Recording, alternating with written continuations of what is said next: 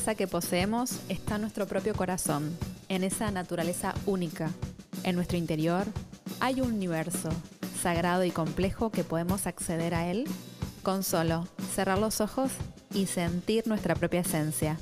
Sin embargo, no siempre es fácil mirarnos, y esto hace que nos desconectemos de nosotros y de nuestra propia sabiduría. En este podcast vamos a estar hablando de las herramientas para que puedas conectar con vos y puedas vivir de forma más auténtica y alineada con tu propio corazón.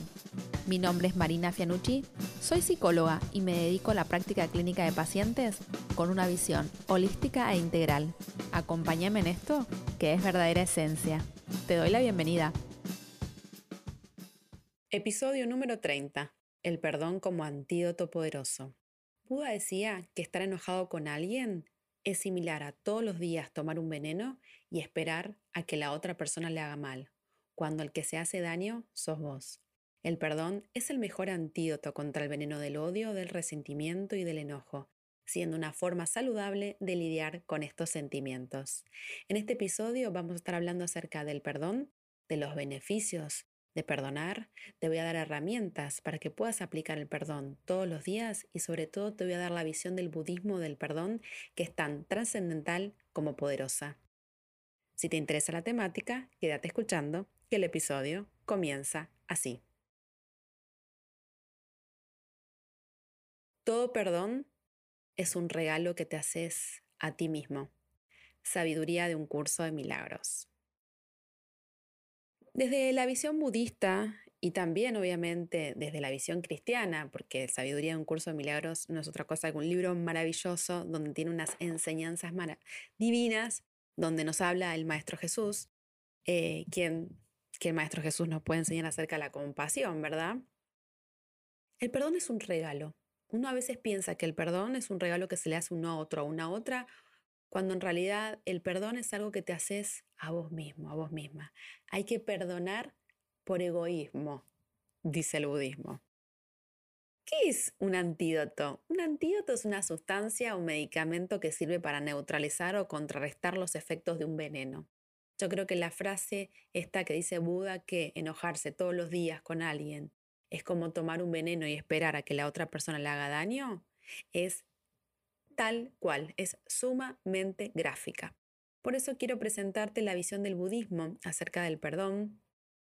Eh, hay un monje que me encanta, que se dice que es el monje más feliz del mundo, ustedes lo pueden buscar así en el buscador, que es Matthew Ricard, que es un monje francés, que tiene unas charlas maravillosas, las pueden encontrar en YouTube, ponen Matthew Ricard y ahí lo ven, están, muchas están traducidas, con lo cual es fácil de poder seguirle el hilo que yo hace muchos años escuché una charla que me impactó, que dice algo así como, que perdonar está mal entendido. Perdonar no significa dar un cheque en blanco a la persona que hizo algo daño y decirle, está bien, no te preocupes, andate a la playa, pásala bien. Perdonar tiene que ver con romper el ciclo de la venganza, romper el ciclo del odio. Buda decía, si el odio se corresponde con el odio, el odio nunca terminará. Y Gandhi fue el que dijo ojo por ojo y diente por diente, y el mundo quedará ciego y sin dientes. Así como es lo que Matthew Ricard que plantea es que nadie escapa a las consecuencias de sus acciones.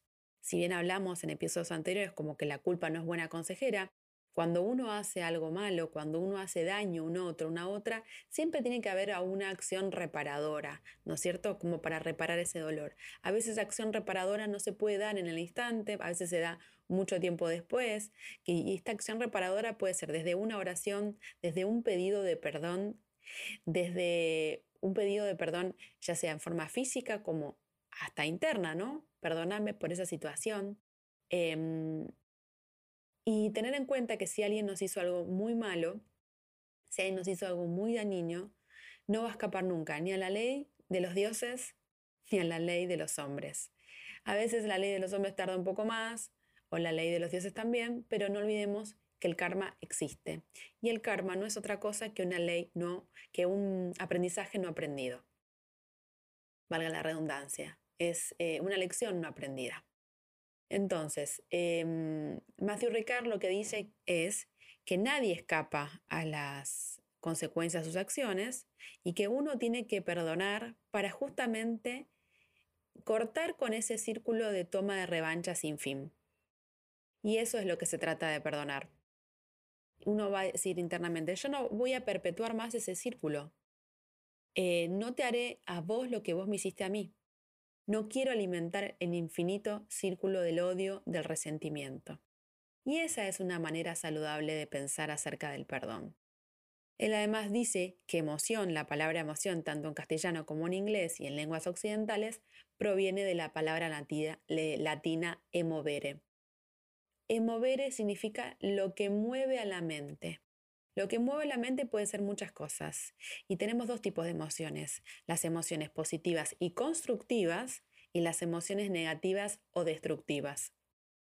Positiva en términos de que contribuye a tu felicidad y a la de los demás, y negativas a las que debilitan tu propia felicidad y la de los demás. Eh, una emoción positiva sería el amor, compasivo, un sentimiento poderoso de querer el bien para todos los demás, que ese es el fin, digamos, del budismo y de la espiritualidad.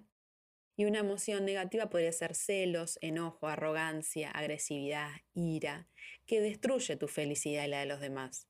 Entonces él dice, que día tras día vos podés practicar, observar qué emoción tenés, si es una constructiva o una destructiva, y quedarte con la constructiva. Como decimos siempre, cuando nos levantamos a la mañana, así como elegimos nuestras ropas, podemos elegir con qué emoción nos quedamos. Elizabeth Gilbert, hermoso libro. Comer, amar, rezar.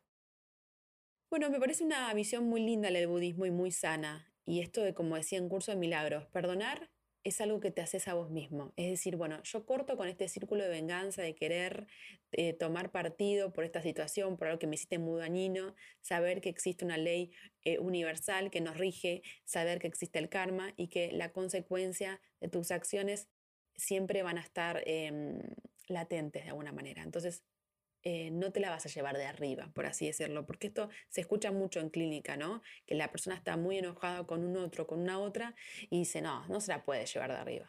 Te aseguro que nadie se lleva de arriba nada. Siempre tenemos que trabajar en pos de nuestra evolución espiritual.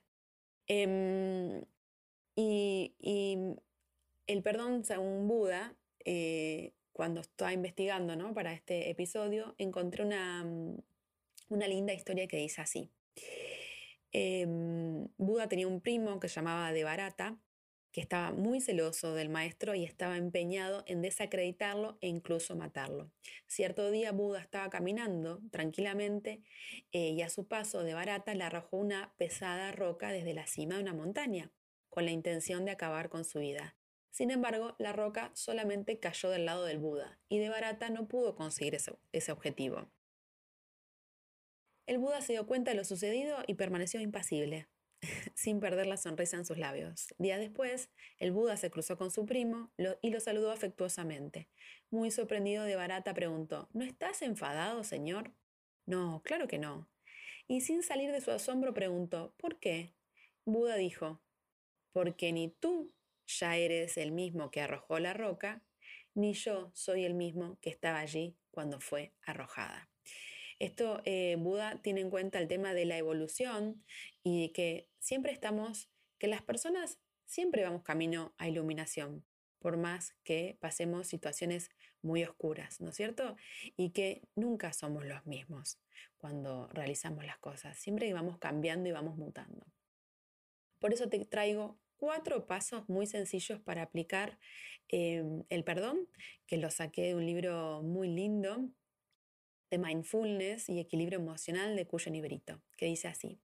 El primer paso es reconocer que existe el sufrimiento.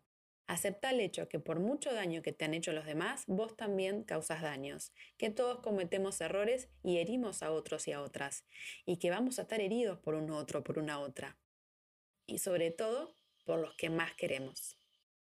Por lo tanto, el perdón no es opcional, sino que es necesario. Paso número dos, imagina la perspectiva de la otra persona. Cuanto más capaces seamos de ver a nuestros enemigos como seres humanos, tal como nosotros, más difícil será condenarlos. Ponerlos en el zapato del otro y contemplar el mundo desde su perspectiva puede servirnos para abrir nuestro corazón.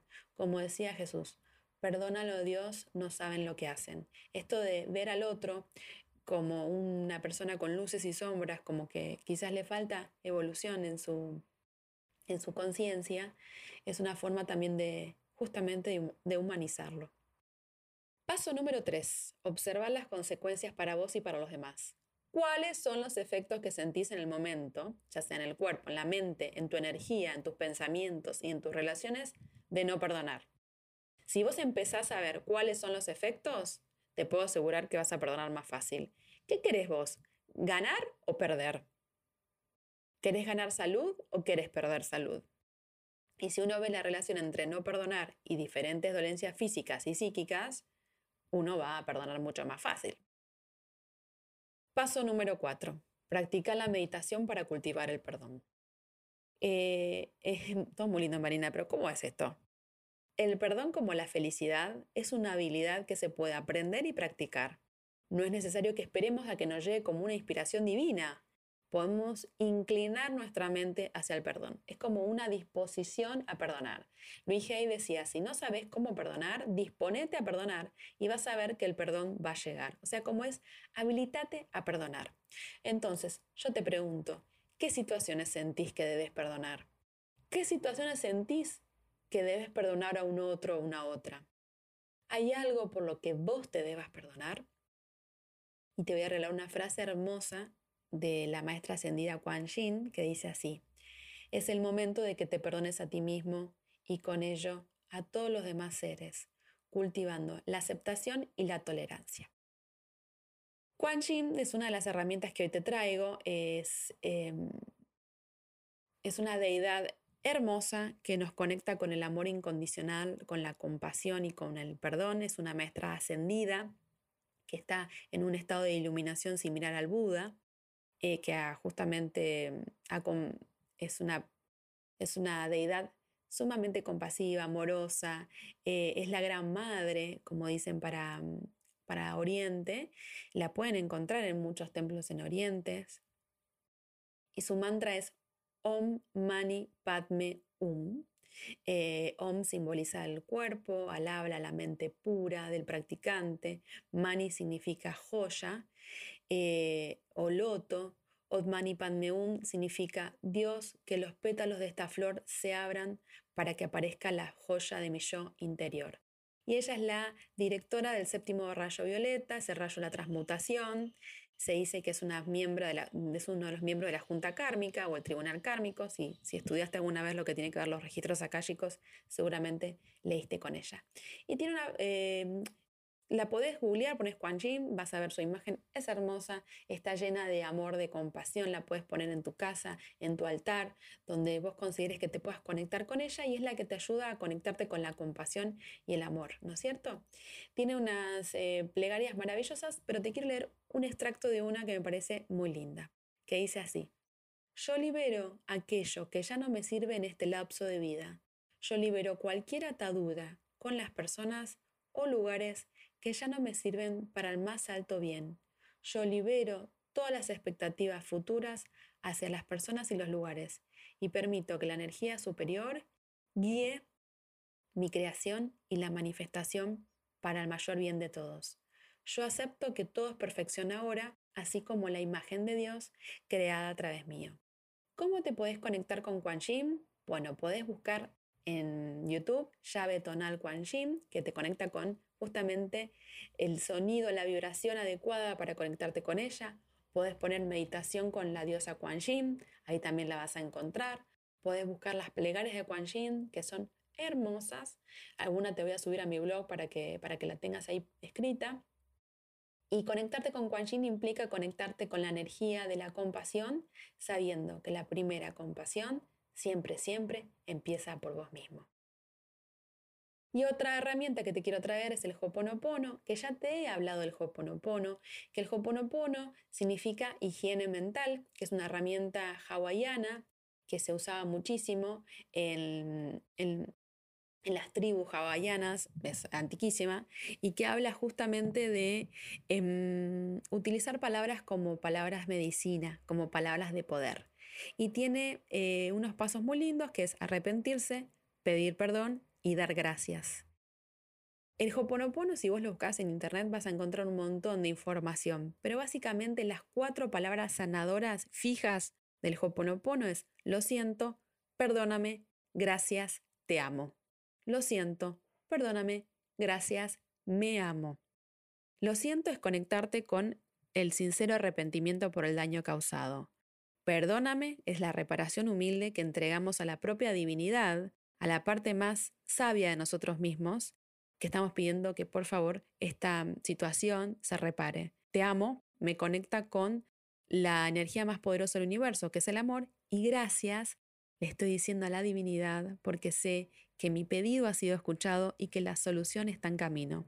¿Cómo puedes aplicar el Hoponopono? Lo puedes aplicar a cualquier persona, situación, esté en este plano o no, también a, seres vivos, a Gaia le podemos pedir perdón también a la Madre Tierra.